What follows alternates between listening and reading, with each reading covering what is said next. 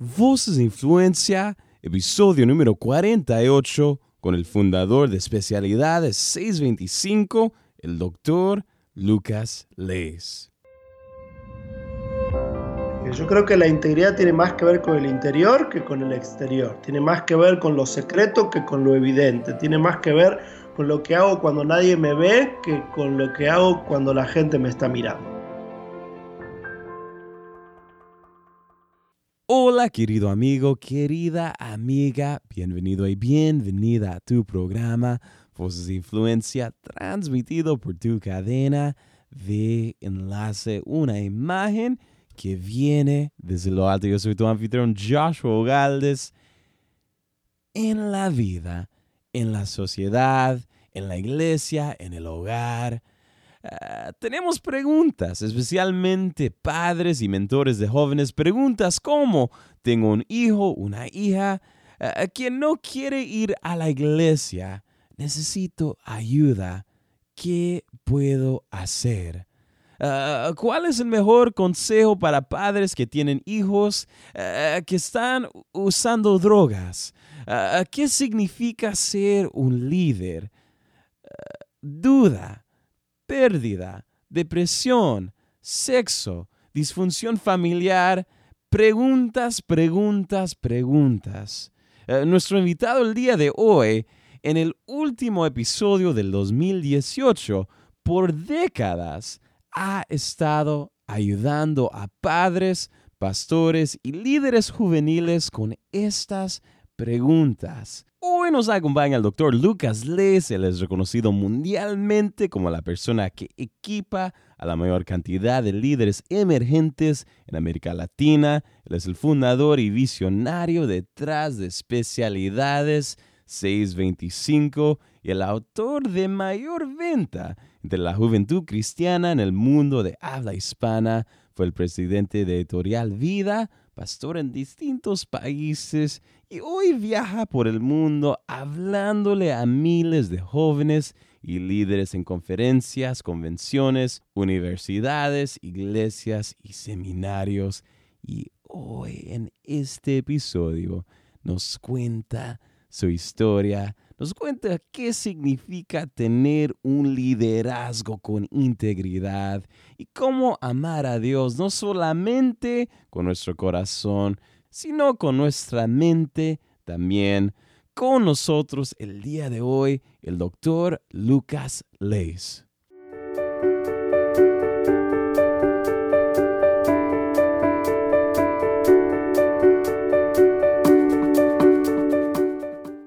Hola queridos amigos, el día de hoy es un gran honor y es un gran gusto porque tenemos con nosotros al doctor Lucas Ley. Bienvenido al programa. Hola Joshua, qué gusto saludarte. Gracias por la invitación a, a esta linda conversación.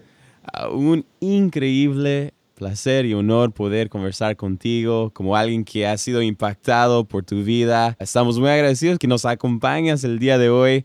Uh, en estos días uh, tienes muchos proyectos, me imagino, uh, pero ¿qué es lo que te tiene más entusiasmado el día de hoy? Eh, más que los proyectos, a mí siempre me, motiva el resultado final de los proyectos y el resultado de, lo que hace ese 25, que es nuestro ministerio, es ayudar a la iglesia con el discipulado de las nuevas generaciones. Así que continuamente estamos involucrados en distintas facetas, proyectos y vehículos que nos llevan a ese resultado y ese es el resultado que realmente me motiva. Así que hoy, como todos los días, estoy motivado por ayudar a la iglesia a discipular mejor a las nuevas generaciones. Mm. Y, aquí en el programa nos encanta conocer a nuestros invitados más allá de sus plataformas. Quizás hay gente que han leído tus libros, quizás te han escuchado en alguna conferencia, pero si pudiéramos regresar al tiempo y conocer a Lucas como niño, ¿cómo fue tu niñez? ¿Dónde creciste? ¿Cómo fue Lucas de niño? Eh, fui muy inquieto, eh, me metí en muchos líos. Era muy divertido ser un, un, niñito. Me crié en la iglesia en Buenos Aires, eh, nací en la capital federal, que es el estado autónomo de, del estado de, de, la Argentina, y eh, mis papás eran pastores, además eran bivocacionales, así que además de pastores, mi papá trabajaba en ingeniería y mi mamá era médica, así que tuve una, una niñez muy, muy animada. Mm. Y, y, y ¿Te imaginaste que, estarías haciendo lo que estás haciendo el día de hoy en algún momento de, tu niñez? Eh, sí no. Eh, yo siempre tuve vocación de servicio, de ayudar a la gente y de ver que representemos bien a, la iglesia, pero no necesariamente me veía o me imaginaba haciendo exactamente lo que hago. Eh, obviamente la visión de, capacitar a la iglesia para un mejor discipulado de nuevas generaciones se fue desarrollando con los años, eh, así que no te podría decir que soñaba con eso, pero sí tenía la convicción de que Dios iba a usarme de alguna manera. Eh, mi mamá y mi papá fueron muy claritos de que éramos un hogar cristiano y que ellos habían decidido servir al Señor y que a mí me tocaba hacerlo. Así que me imaginaba haciéndolo, no, no, no con precisión de, de, qué manera iba a suceder, pero sí que, que lo iba a hacer. Mm. Y, y, creciste en este hogar, pero el momento que llegaste a los pies de, de Jesús fue durante tu juventud. ¿Nos pudieras contar ah, e, esa historia? ¿Cómo llegaste a los pies de Jesús? Sí, te lo contaría en etapas. A los cinco años eh, estaba una noche asustado con la lluvia y la oscuridad, llamé a mi mamá así con el miedo típico de un niño y mi mamá me habló de que Jesús quería estar eh, en mi vida continuamente conmigo y que Él nunca me iba a dejar si yo le entregaba mi vida a Él, así que lo hice a los cinco años y desde entonces tengo conciencia de que el Señor está conmigo. Ahora como todo aquel que se cría en la iglesia, luego uno va entendiendo nuevas cosas de parte de Dios. Y a los 17 años tuve una experiencia especial que fue la que eh, me dio la confirmación de que el Señor me llamaba al ministerio. Así que te podría contar desde los 5 y también sumar desde los 17, porque eh, esa experiencia también marcó un antes y un después, mm. porque me dejó la convicción clara no solo de que Dios estaba en mi vida y que Jesús era mi Salvador y mi Señor, sino de que Él me convocaba al ministerio y que tenía algo para hacer conmigo eh, muy específico en cuanto al trabajo con nuevas generaciones.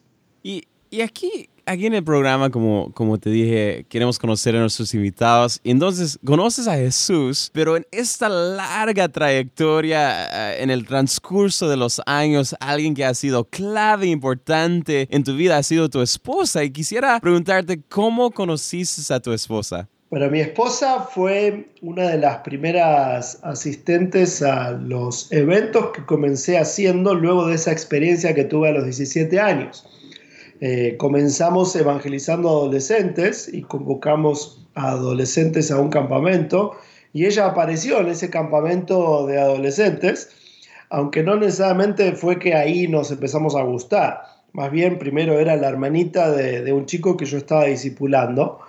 Eh, por varios años, como yo estaba muy jovencito, tenía 18 cuando esto pasó y ella tenía 14, eh, la, distancia o la, separación de edades en esa etapa se notaba bastante, así que no es que a mí me, gustaba ella o que a ella le, le gustaba yo, pero muchos años después empezamos a gustarnos porque ella siguió en el ministerio, siguió siendo voluntaria de, los eventos que hacíamos, eh, mi relación con su hermano mayor eh, creció, era uno de los, de los chicos que, que más cerquita estaban conmigo en el ministerio, así que nos fuimos haciendo amigos, conociendo y luego de gustarnos entendimos que, éramos el uno para el otro. ¿Y, cómo comenzó ese momento, e, el que, cómo empezó el noviazgo oficialmente? El noviazgo oficialmente comenzó cuando tuve clarito que tenía que irme a estudiar a los Estados Unidos, que iba a venir a, estudiar el Seminario Teológico Fuller en California. Eh, y como sabía que ese proyecto al menos me iba a llevar dos años y yo ya estaba enamorado de ella, fui a la puerta de su universidad, la esperé y le dije que, soñaba mi vida con ella, pero me tenía que ir a estudiar porque quería capacitarme para el llamado que Dios había puesto en mi vida. Así que quería eh, tener un noviazgo con ella, aunque sea a la distancia, porque estaba seguro de que ella era la, la, mujer que Dios tenía para mí. Así que ahí fue mi proposición, mi propuesta, y fue curioso porque ella me confesó que siempre le había pedido al Señor que quien le hable de noviazgo directamente le hable de matrimonio. Y así fue. Así que eh, fui su primer novio y a los dos años que terminé mi maestría en Fuller, eh, fui a Buenos Aires, tuvimos la boda y volvimos a vivir juntos acá en los Estados Unidos. Wow, wow, gracias por compartir. Ah, cuando se ve el mundo actual, digamos, los negociantes quizás ven a los jóvenes por el dinero, pero eh, en el día al día hay mucha gente que quizás ven a los jóvenes como un estorbo, quizás ah, como algo que, que, es menos que el adulto. Sin embargo, tú has dedicado tu vida a los jóvenes. Ah, quiero ver al adolescente por medio de los ojos de Lucas Leves. Cuando Lucas ve a un joven, ¿qué es lo que tú ves? Sí, la, la experiencia en nuestro ministerio ha sido curiosa. Te voy a responder tu pregunta, ¿eh? pero te quiero contar, te quiero dar un poquito de background. Eh, cuando el Señor me llamó al ministerio a los 17, yo entendí que los adolescentes estaban formando su identidad y que entonces era la etapa humana ideal para afectar eh, la vida de una persona y, las decisiones más condicionantes de la vida. Eh, lo que sucedió luego fue que entendí que la mejor manera de impactarlos es que tengan adultos cercanos involucrados en su vida, ayudándoles a tomar mejores decisiones. Por eso es que nuestro ministerio no es para jóvenes, sino para quienes trabajan con ellos. Y de hecho, bueno, el ministerio que, que ahora lidero ni siquiera solamente se ocupa del trabajo con la juventud, sino que eh, acompañamos a las iglesias en el discipulado de niños, preadolescentes, adolescentes y jóvenes, desde los 6 a los 25 años, porque esa es la ventana de la educación formal, cuando justamente estamos formando nuestra identidad y tomando las decisiones más condicionantes de la vida. Cuando miro a los adolescentes, cuando miro a los jóvenes, cuando miro a los niños, lo que veo es el potencial de definir a una persona el potencial de definir la identidad. Cuando uno trabaja con adultos, trabaja con personas que ya están hechas, trabaja con alguien que ya definió su identidad, ya definió su vocación, ya se casó o no se casó, pero ya eh, tuvo hijos o emprendió una familia. Eh, estás trabajando con alguien que ya está hecho. Entonces, cuando trabajo con nuevas generaciones, lo hago porque entiendo que puedo ayudar a la formación de una persona. Puedo prevenir las malas decisiones que con adultos uno ya no puede alterar. Cuando uno trabaja con adultos, siempre digo yo, yo uno está eh, dependiendo del milagro para que haya un cambio. ¿Por qué? Porque el adulto que viene a Cristo viene porque ya su familia es un desastre o porque alguien se enfermó o porque se quedó sin empleo y entonces hay que curarlo, hay que acompañarlo en una crisis. En cambio, cuando uno trabaja con nuevas generaciones, uno está previniendo los problemas de la vida. Así que por eso yo creo que es tan vital, tan urgente y tan importante que miremos a las nuevas generaciones con ojos de oportunidad, dándonos cuenta de que si bien son inmaduros, tienen problemas, dificultades, a veces eh, es difícil comunicarse con ellos, tienen el potencial de que nos involucremos en sus vidas y les ayudemos a desarrollar un mañana mucho mejor.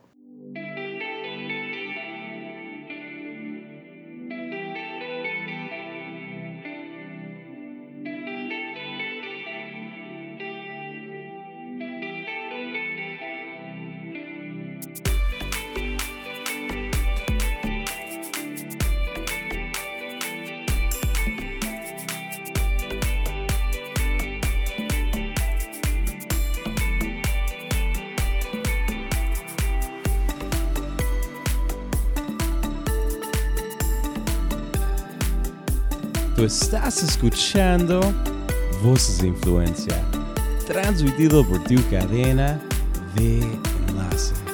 Yo soy tu anfitrión Joshua Galdes y el día de hoy tenemos con nosotros al doctor Lucas Leos. Y aquí continuamos con su historia.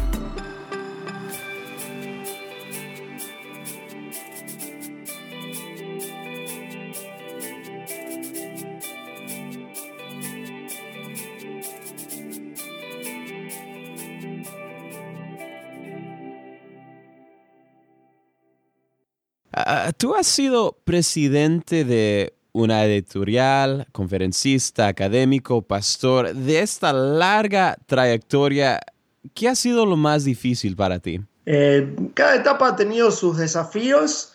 Eh, y la verdad es que yo soy una persona muy agradecida con las oportunidades que Dios me dio. Así que no, no, no tengo alguna queja que me sale así a punta de lengua para decirte, bueno, esto fue lo más difícil. Eh, obviamente cuando dejé mi país para venir a estudiar, eh, quienes viven en los Estados Unidos y viven de América Latina saben que es difícil dejar tu casa, tu familia, tus cosas de origen y mudarte a una nueva experiencia. Eso fue difícil para todos y para mí también, pero lo hice con mucha esperanza, con mucha emoción.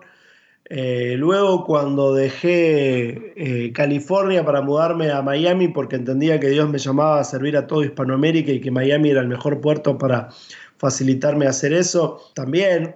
Eh, ahora en los últimos años vivo en Texas. La, la, parte de mudarse de ciudades para ser estratégicos en lo que Dios te ordena es un paso de fe y he tenido que dar muchos pasos de fe. Así que siempre son momentos difíciles los pasos de fe, pero no difíciles porque uno mira hacia atrás con pesar o con eh, reproches, sino justamente porque fueron lindos escalones que uno subió y hoy los miro con agradecimiento. Así que siempre es difícil dar pasos de fe porque uno no sabe qué hay del otro lado, pero qué bueno poder estar hoy del otro lado y decir, fueron pasos sensacionales, fueron aventuras necesarias que me trajeron a, estar donde estoy. Eh, ser pastor fue emocionante, ser presidente de Editorial Vida fue emocionante, comenzar especialidades juveniles, lo que es hoy E625 fue emocionante.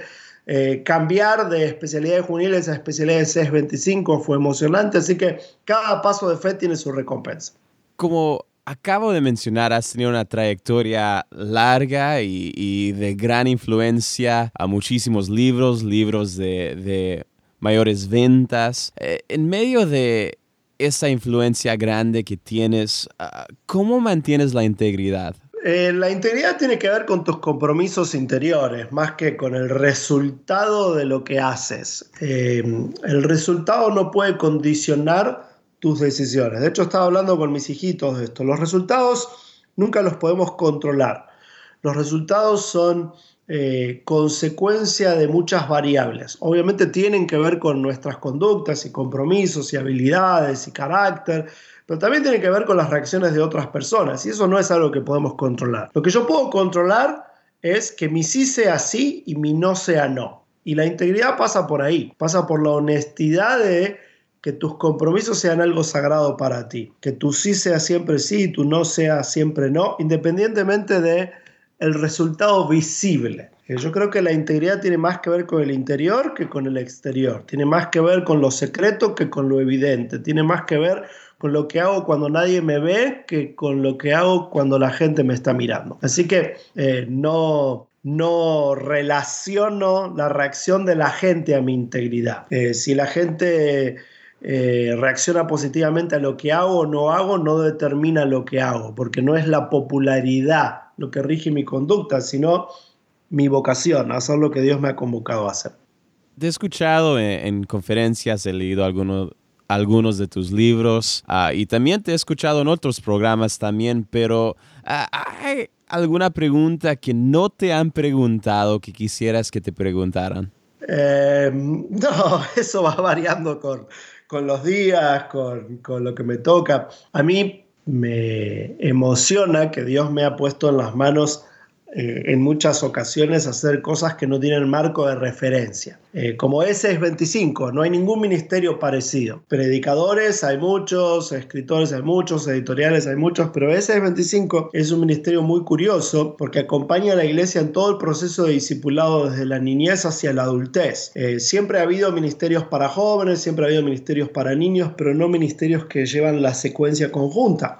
Así que me gusta que me pregunten de lo que hacemos porque me da la oportunidad de explicar cómo se diferencia. Eh, hoy SS25 tiene algunos servicios que ningún otro ministerio ofrece, como una suscripción online, una especie de Netflix de recursos audiovisuales para la iglesia, eh, que por una eh, suscripción muy, pero muy accesible, cualquier ministerio puede descargar una tonelada de materiales y compartirlos libremente. Por ejemplo, producimos libros que descarga el líder de jóvenes y esos libros los puede compartir con todos sus jóvenes. Se los puede enviar por WhatsApp o se los puede enviar por email. O materiales para papás. Acabamos de publicar un libro que se llama cuentos en tu teléfono, que es para que los papás puedan tener un tiempito de oración justo antes de que los nenes se van a dormir, donde hay una pequeña historia, una reflexión, eh, una lectura bíblica y preguntas para que a los niños se les quede algún principio de la palabra de Dios bien clarito antes de irse a dormir. Así que son materiales fabulosos y ese, ese material, cualquier maestro de niños o líder encargado del Ministerio de Niños, con esa suscripción se lo descarga y se lo manda a todos los papás de la iglesia. Así que nunca existió algo parecido. Así que me gusta cuando me preguntan de esas cosas porque me da la oportunidad de explicar cómo esto se diferencia con, con otras oportunidades y otros materiales y otros ministerios que hay en el ámbito cristiano. Una pregunta que me encanta preguntarle a, todos nuestros invitados eh, es la siguiente. Hasta la fecha, ¿cuál ha sido tu experiencia más grande con Dios? Eh, yo siempre digo que nuestro testimonio debe tener más que ver con nuestro presente que con nuestro pasado. Obviamente el momento de nuestra conversión o alguna experiencia gloriosa que, que tuvimos, sea en el ministerio o en la vida personal, siempre son un buen recuerdo, pero yo hoy estoy disfrutando mucho de la gracia de Dios, eh, he ido madurando mi, fe al momento de entender que eh, la vida cristiana no es lo que yo hago para ganarme el favor de Dios, sino la consecuencia de entender que tengo el favor de Dios. Eh, yo soy un fiel creyente de que la santidad, por ejemplo, no es lo que yo hago para ganarme el cielo, es la consecuencia de entender de que tengo el cielo, de que Cristo pagó el precio de que yo tenga acceso a Dios y que ahora vivo agradecido a esa gracia inmerecida. Y sigo siendo imperfecto, pero como el apóstol Pablo, entonces digo, prosigo a la meta, porque no es que ya lo haya alcanzado, sino que sigo caminando y corriendo hacia eh, esa plena plena intimidad que puedo desarrollar con mi Señor, que obviamente aquí en este mundo siempre tiene interrupciones, pero que en la gloria va a poder ser cercana y eterna. Así que eh, disfruto muchísimo del día a día con mi Señor, porque creo que lo mejor no es servirle a Él, sino servir con Él. Repito eso. Lo mejor no es servirle a Él, sino servir con Él. Así que a diario disfruto con él como con cualquier relación. Es lo mismo con tu esposa. Obviamente recuerdo la boda, pero no me voy a quedar contando la boda todos los días de mi vida. Eh, hoy puedo disfrutar una relación con mi esposa que es más madura y más sólida que la relación que teníamos al momento de nuestra boda. Así que está genial poder contar el testimonio de, de, la conversión o del bautismo del Espíritu Santo o aquella ocasión en la que estuve tan cerquita de Dios pero lo mejor es que puedo estar cerquita de Él todos los días de mi vida. Me encanta eso. Ah, ¿Cuántos años tienes el día de hoy? Tengo 46. si pudiéramos retroceder 10 años atrás cuando tenías 36 y te pudieras mirar a los ojos, ¿qué te dirías? Que persevere, que persista, que no me desanime, que eh, confíe como siempre que Dios está del otro lado. Algo que, que yo he tenido un privilegio, yo, es que yo arranqué muy jovencito en el ministerio y todo lo que pasó conmigo fue siempre muy osado. Entonces yo soy muy consciente de que ha sido la gracia de Dios la que me tiene donde estoy. Y como he visto tantos milagros en mi vida, siempre miro con, con la esperanza de que eso va a seguir sucediendo. Así que eh, creo que la clave está en la perseverancia, porque no, es que hoy hago algo, obviamente hago cosas distintas a las que hacía hace 10 años atrás, pero mi percepción de mí mismo del ministerio sigue siendo igual. El Señor hace sus milagros, nosotros debemos confiar en Él, ser obedientes, dar paso a paso respuestas de fe y, así es que el Señor va desarrollando nuestra vida ante nuestros ojos. Mm.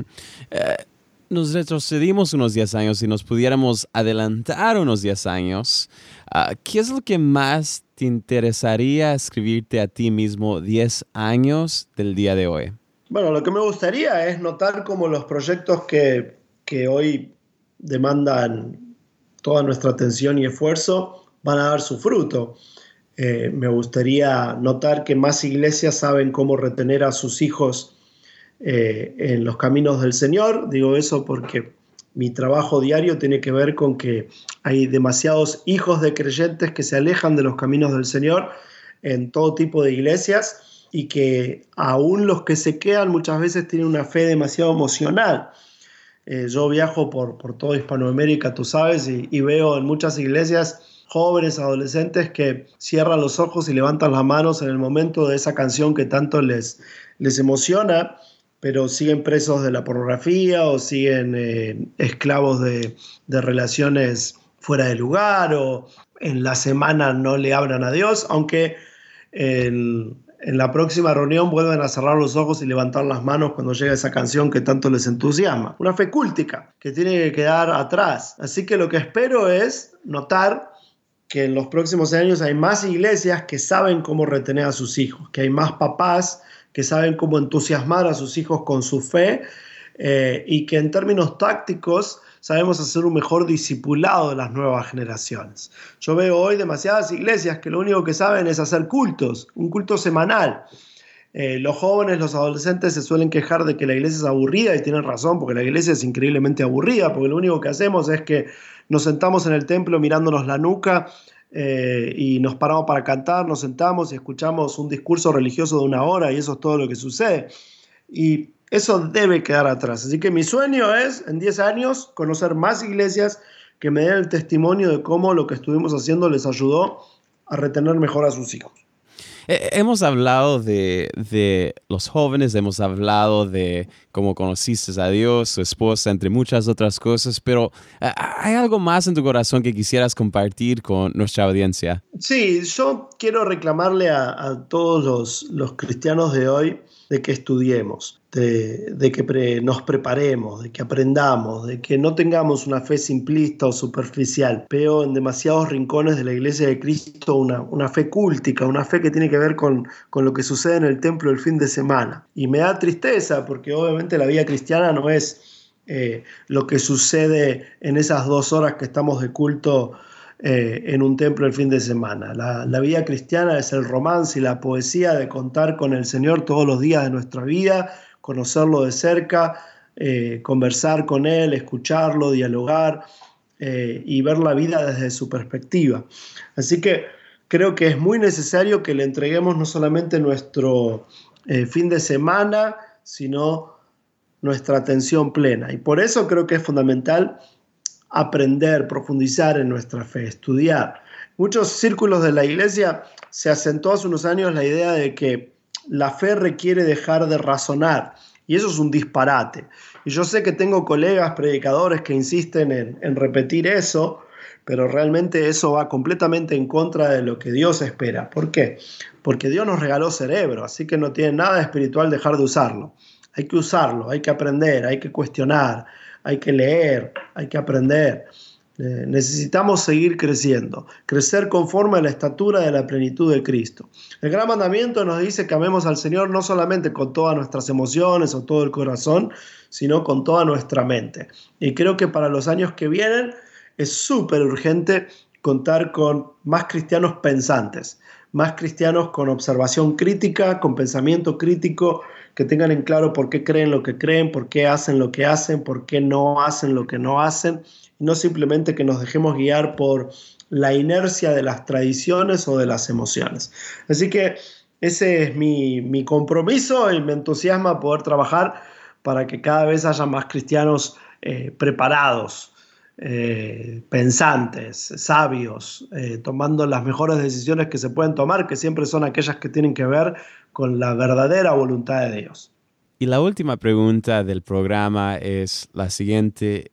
El día de mañana, cuando Lucas Ley ha dado su último suspiro y tu esposa, tus hijos, el mundo esté recordando a Lucas, ¿cómo quieres que te recordemos y qué es lo que deseas dejar como tu legado?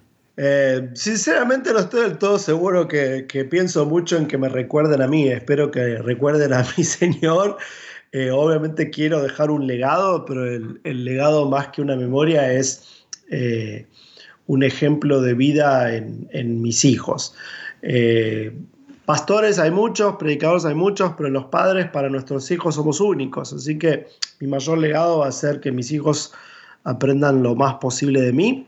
Eso tiene que ver con, lo que hago todos los días en mi casa y esa es mi prioridad. Y a nivel ministerial espero dejar gente capacitada, gente impactada, gente que, siga multiplicando su relación con el Señor en otros, porque al fin y al cabo este es el, negocio de Dios y no el nuestro. Este es el, ministerio que, que Dios nos puso, que su fama sea extendida hasta los últimos rincones de la tierra para que nadie se pierda, sino que todos puedan venir a salvación.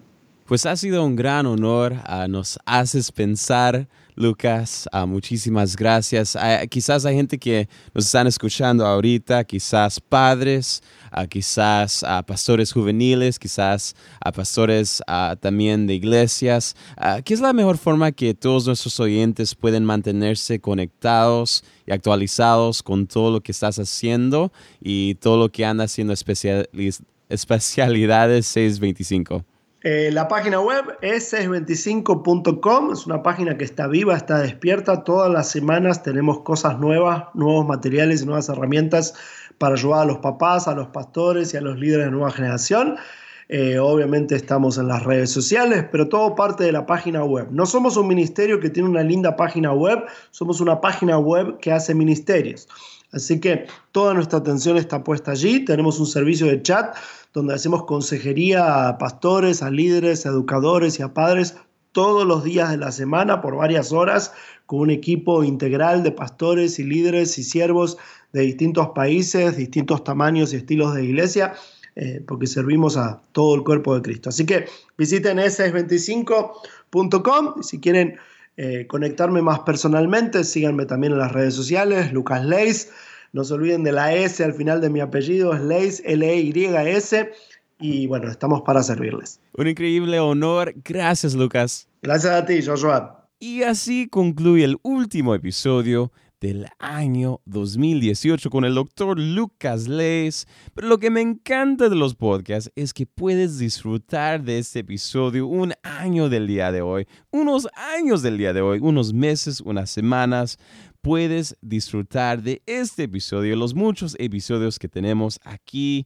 Ah, ha sido un gran honor, uh, querido amigo, querida amiga, en este momento que nos despedimos en este último episodio. Te queremos agradecer a ti por escuchar este programa. Si algo te impactó de este episodio, te animamos a que compartas este episodio con alguien que quizás necesita escuchar este mensaje. También, si estás ahí en las redes, avísanos por enlace, por Instagram o Facebook. Queremos escuchar de ti. Y aquí, en este momento, te compartimos un segmento cortito, lo que va a ser el primer episodio del año y el próximo episodio con Héctor teme. El desierto que la palabra plantea es fabuloso porque algunos lo vieron como un tiempo de sufrimiento y en realidad fue el estiramiento que Dios diseñó mm. para que la persona, para que el pueblo de Israel pudiera tener mente de tierra prometida. Ellos podrían haber entrado a la tierra prometida en un año y medio, pero hubieran entrado con mente de esclavitud, hubieran entrado con mente de Egipto. Sin embargo, tuvieron que pasar por el estiramiento del desierto para poder llegar a nuevos lugares.